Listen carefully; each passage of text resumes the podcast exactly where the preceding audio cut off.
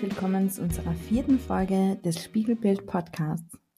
Or shall we rather say hello and welcome to our fourth episode of the Spiegelbild podcast, Sandra? You're right, Chris. Today's podcast is going to be in English, and this is not by accident. No, indeed not. We do have today two guests, Nova Flash and Swirkle, who are having an international background. Nova Flash founders are from Italy, and Swirkle's founder is from Canada, Taiwan. But Sandra, just one question: Is it in Mirrorbild or do we stay with Spiegelbuild? Hmm. Wouldn't it be mirror image then? But I think Spiegelbuild is fine, and we stick to our name. However, um, today's going to be very interesting. I highly appreciated having international people in our programs, and I'm really curious what they are going to tell us about their startup journey. Further, it is very special for me as well because Swircle and Novaflash joined Build more than two years ago. So it was amazing to see them grow and to accompany them over such a long period of time. But this also means that they stand on their own feet now and they are scaling, and the incubation time will end soon. Unfortunately. Yeah, but besides that, I see a perfect match because Sandra is uh, taking care of Swircle and I'm consulting Novaflash. That's right. Both startups started approximately two years ago, went through all our programs, and they are now about to establish on the market. And therefore, I'd like to introduce Novaflash and Swircle to you. Let's start with Giovanni Salvador, the founder of Novaflash. Hi, Giovanni. Hi guys, uh, buongiorno a tutti. It is a pleasure to be here today with you, and uh, thanks for the invitation, of course. Thank you, Giovanni, for being here today. But we also don't want to miss to introduce Nancy Wang from Swircle. Hi, Nancy. Uh, hi, hi everyone. Thanks for having me. It's uh, my pleasure to be here. Fine, thanks for joining. We both know your business model very well now, but uh, not everyone does. Would you mind explaining to our listeners shortly your business model and what Swircle is about, Nancy? Um, sure. Uh, so, Swircle is a sharing platform. It is a, a, network of children's books that's always traveling from one family to another. And, and what that looks like is that every month, up to 20 books are matched to your family's preferences and delivered to your home in our reusable Swircle boxes. Now, from, from this box, you can choose the books you want to keep, and you can also give away any of your own books that you no longer read by putting them into the box. So effectively, you're doing a book swap at home. And when then, when you're done, you ship away your box, and the box will then travel directly to another suitable family. And the next month, another box will be delivered to you, and the cycle just repeats. So with Swircle, families can now get up to 20 books every month for the cost of just one new book. So what we're trying to do is to make real paper books as convenient and as affordable as digital distractions. We're hoping that with Swircle, kids will spend less time in front of screens and more time in front of books. Great. I really love the idea of Swircle. And you already have a lot of subscribers, right? Um, I'm not sure what a lot uh, means, but um, but yes, we we're doing okay. Uh, we now have over 400 families and kindergartens subscribed, and collectively, that means over 9,000 books have been swapped across Austria, and our Swircle boxes have been reused and reshipped over a thousand times. Wow, that sounds already great. And in fact, um, the focus at Swircle is currently at scaling the business model, right? What which challenges are you facing currently? Um, I suppose the challenge at the moment is deciding whether to focus on growth or focus on product. And they're both really important. And um, yes, our, our customer base is growing. That's true. But we're deliberately doing it at a steady speed and not too fast. Um, this is so that we have the chance to still fine tune and perfect our product market fit. Mm-hmm. So, my feeling is that if you focus too much on growing fast, it gets harder to, to listen to your customers um, and to react to their feedback. So, for Swircle, it's the community is, is very Im- important. Thank you, Nancy. Uh, Giovanni, now to you. Um, what are you doing? What are your products? Well, our product uh, is a universal and industrial programmer for uh, flash memory based devices uh, such as uh, microcontrollers or uh, serial memories. Trying to make it easier, uh, our product is a system that is able to take a program developed uh, by our customers uh, and it is able to write this program inside the flash memory of uh, microcontrollers or other components when they are already mounted on the electronic printed circuit boards. And our product is designed for the use in the electronics board manufacturing industry, of course, so it can be used for 24 hours in a day or seven days in a week. The innovation that we implemented is uh, a completely new uh, approach that is uh, present in our solution that allows us to be up to 80% faster than the traditional products that are nowadays available on the market. So there is a, very great improvement, and for this reason, we are currently applying for a patent that is currently patent pending. Yeah. So in fact, you innovated flash programming very successfully and therefore you already have also set up an international sales network. How much was the Corona crisis uh, influencing your plant? Well, Corona crisis uh, was a very big trouble for us uh, because uh, it arrived exactly when we had to start uh, our operation in the market. So it blocked our market in Asia before, then in Europe, and at last also in America. And only now we are observing there are some good signs of recovery in Asia and also in Europe, while uh, in America the situation is still very critical. I can evaluate honestly uh, to have a delay of more than uh, one year compared to our expectations originally planned. And we guess uh, it will be very difficult that within this year uh, it will be possible to recover the situation as before. We are lucky that uh, we have created a sales network that is uh, widespread in countries uh, far away from each other, uh, starting from South Korea to Malaysia, from uh, Eastern Europe uh, to the United Kingdom or to Morocco, ending up to, to the United States or Mexico. So there are some blocked markets in one part of the globe that are compensated by markets that are partly open in another part of the world and this uh, is something that uh, allowed us uh, to contain our losses, and it is a very good idea for us to divide the network in all the part of the globe. Yeah. But still, you proved um, perseverance, which is paying off now, right? As you already mentioned, um, you hope that this year will be cover the last year. Yes, the perseverance and the resilience helped us to fight against all the difficulties of this period. And uh, now uh, we are observing the first uh, good result of the of our efforts because customers start to come back uh, to normal life.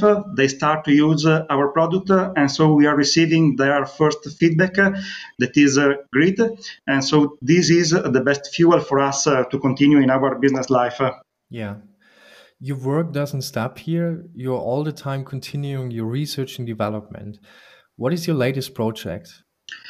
Uh, the last project uh, that we concluded uh, is represented by a new feature that we uh, added to our product. It is a new mode to use it, and we call it the crypto mode because uh, it allows to encrypt everything and to work in a way that is totally encrypted. And only the programming system is able to decrypt in a very secret way and also in a very hidden place the information. And uh, the final result is that uh, nobody, nobody uh, will be able to understand the data transmitted from the programmer on one side to the target microcontrollers on the other side even trying to insert an oscilloscope probe or instruments in the communication lines to try to read the electrical signals. And this is definitely a new frontier in the data security, at least in the area of uh, the electronic boards programming, that is our area of operation. Mm-hmm. As I've already mentioned, you both have an international background. And maybe, Giovanni, let's start with you. Why did you decide to come to Carinthia to found your business?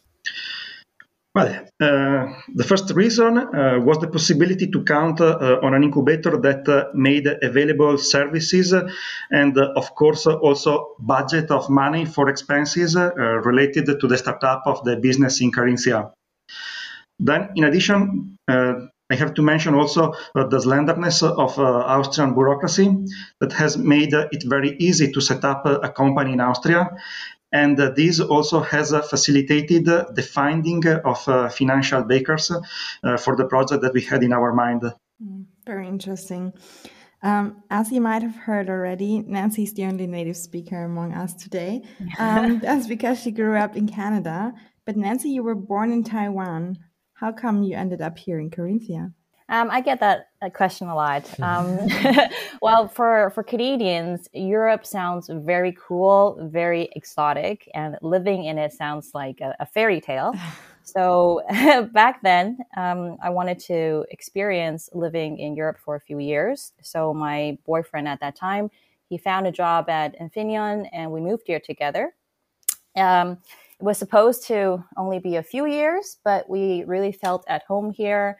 So somehow I ended up getting married here, had two kids here, bought an apartment, and I just never left. we are happy having you here. but you. Nancy, was it hard for you in the beginning to acclimatize, to adapt to our culture here, or is it not so different to Canada? Uh, it's it's different, uh, but the whole reason I came to Austria in the first place was because I, I wanted to experience uh, a new culture. So mm-hmm. I really enjoyed it in the beginning. Um, of course, it was it was uh, awkward and hard at some times, uh, but the change itself was was also very exciting and it made it fun.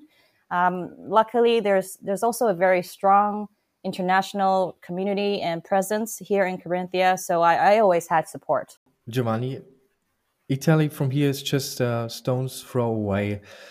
But there are still a lot of differences, and to be honest, a lot of Carinthians and why Italians for their lifestyle. How did you cope with the differences um, at the beginning? This is a nice question. Well, in the beginning, it was hard for us, uh, also because uh, when we arrived in Carinthia, it was still winter, so the days uh, were short and uh, we couldn't find uh, the happy hour atmosphere typical of uh, Italian aperitivi. And that at the, the, moment in which you can sit down, drinking a glass of good wine, you can talk with your friends, and so on. And then also the typical foods of our cuisine were not uh, easy to find. So it was hard in the beginning. But uh, little by little, we started uh, also to know uh, the customs of another country and uh, getting to know them. Uh, we started to appreciate them. And now that COVID often keeps us away from Austria, we miss them. We can say this for sure. And to be honest, there is an exception that is the coffee that we bring uh, with us from Italy every time just to be sure to have it because this is definitely important for us. As you both said, um, in your office is very close by. Nancy, do you profit also from the Italian coffee of Novaflash? I, I don't know. Every time I go there, they're not drinking coffee. I'm, I'm I'm looking forward to to them returning to the office in Austria. Yeah, that's put it that way. Yes, don't allow it so much, right? We are bringing some pocket of coffee to uh, other startup when they ask us to provide some uh, some material for them. but you still have to brew it, Nancy. yeah, that's also an art in Italy. Yeah. Okay. Anyway, you're both very advanced now, which means you're about to reach the product market fit, gaining customers. But you both started, of course, doing what every startup does, building your company. In retrospect, how did you experience that, uh, starting with Giovanni? Uh, I can identify uh, two critical points uh, that have scared and made uh, the team uh, fearful of failing the goal. And uh, the first uh, uh, is the final technical difficulties uh, that seemed uh, unresolvable. And uh, we really feared that we had discovered the infeasibility of our idea. And of course, this was discovered in the last steps. every time this happened in the last step. And the second was the difficulty uh, of establishing a new unknown brand in the market. And this emerged uh, when we had a product that was uh, already usable, at least uh, in a beta version, I mean. And uh, not being able uh, to attract the interest of potential customer just because the brand was not famous was very hard to swallow for us.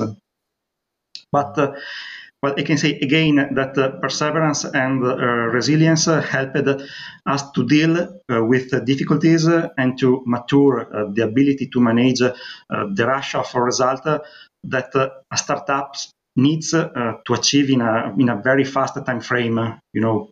Okay, thank you very much for your input. What about you, Nancy? Um, well, in the beginning, uh, before we had customers, you can never really know for sure if anyone will actually pay to use your service. You know, even when your research says that they will, you can never really know for sure if there's a true need. So it was always a constant uh, leap of faith, you know. Um, and uh, sometimes it's uh, hard to keep going, and I was always tired, but it's also very exciting. So um, it's definitely a different experience than, say, working for a company, but I would encourage everyone to give it a try. So you somehow enjoyed it as well. Is there anything you would have done different looking back? Uh, no, I, I think that everything that has happened, both the good and the bad, they were all necessary steps for me to get to where I am now. So even even a bad experience is still a uh, it's still a learning experience. Mm. absolutely. And giovanni what is about you? Is there something you regret or or something you would have done different in order to increase the success of Novaflash well, analyzing my experience, uh, I recognize that uh, I give a lot of weight to negative components that happen uh, when you create a new, comp- a new company, and uh, these negative components somehow uh, ruined the pleasure of discovering step by step reality that was being created thanks to the work of the whole team, and this, of course, influenced also the result of the whole team. And if I can give a, a suggestion to new to the new founders, uh, I can say to give uh, the right weight to events and difficulties, uh, so that you can start to appreciate the result that with the work of every day you are drawing on your painting. So this is a very important feedback according to me. Thank you. You both use our programs, Advanced to Premium, Go to Market. To what degree was it helpful for you, Nancy? Um, well, as a foreigner um, who doesn't really speak German very well, I, I had no network here. And uh, to be honest, I didn't even know that I was even allowed to start a company here. so, of course, these two programs and you guys, of course, helped to point me in the right direction. Uh, you also helped to give me credibility and help to establish my first connections. So, but yes, of course, the the financial support helps too uh, money is always welcomed. what do you think about it, Money? Concerning these programs, uh, the shadowing services uh, with uh, experts uh, on the topic we needed uh, from time to time were very helpful. In particular, I mentioned the mentoring and the coaching activities have been very useful for us. Then uh, it was very important the presence of a person that we could contact uh, at any time to have suggestions. This was a very useful opportunity for us, and also the possibility to have an office available was definitely helpful because uh, without uh, this opportunity, uh, we would have to search by ourselves uh, an office uh, and also all the furniture and then to find uh, all the offers for internet heating electricity you know a lot of mess to do in all this, uh, I have to highlight that uh, we have language problems since uh, we don't speak German. And this was a hard hurdle for us to solve these kind of issues. At least uh, the budget available in terms of money uh, that the company could spend was uh, also an interesting thing because uh, it allowed us uh, to pay for services uh, that without this option they were not possible to be afforded by the company because they are very expensive normally. And so, build programs were definitely an important instrument to create our company and also to keep it alive in this startup phase, definitely. Before um, we come to the last question, I have uh, a question from woman to woman, Nancy. okay. Um, this startup journey is quite takes takes a lot of effort. You work uh, an enormous amount of hours for the startups, and you told us before you have two kids. how do you manage this, and what do you tell to young moms uh, who think about um, setting up a startup? Um, my my first natural response would be, "Don't do it," but that's not true. That's not true. I did it too. Um, well, there are 24 hours in a day, and it's really just about uh, time management. You know, uh, definitely uh, having a supportive partner, such as my husband, is very helpful. The two of us consider each other equals. So he does as much of the, let's say, traditional motherly things as much as I do. And, and that definitely helps. So I think if, if society could um, perceive men and women equally when it comes to childcare as well, then of course, being a mother who, who, uh, founds a new company is completely possible. But yes, you do need to have a supportive uh, spouse that views this the same way. Mm. But nevertheless, you're a great example and a great role model for for lots of young uh, startup moms. okay, um, so lastly, uh, I would like to take uh, a little look into the crystal ball. If you dream, and the best case scenario occurs, what does Swircle look like in five years? Uh, I'll be five years older, that's for sure. um, okay, so well, in five years, I think uh, Swircle will be across the whole of Europe and perhaps as well as North America. And not only will people be swapping books in all languages, but they will also be using the Circle ecosystem to swap toys, clothing, artwork, vinyl records, just just everything. So hopefully Circle will have changed the way that people consume and completely redefined e-commerce.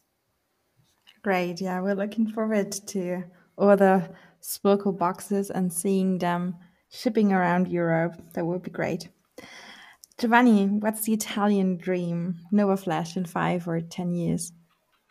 Our dream is that uh, in uh, five, ten years, uh, Novaflash uh, will have uh, succeeded in establishing itself uh, in the market of programming solutions, which is the market that we are addressing now. And, you know, this alone is already a very big challenge.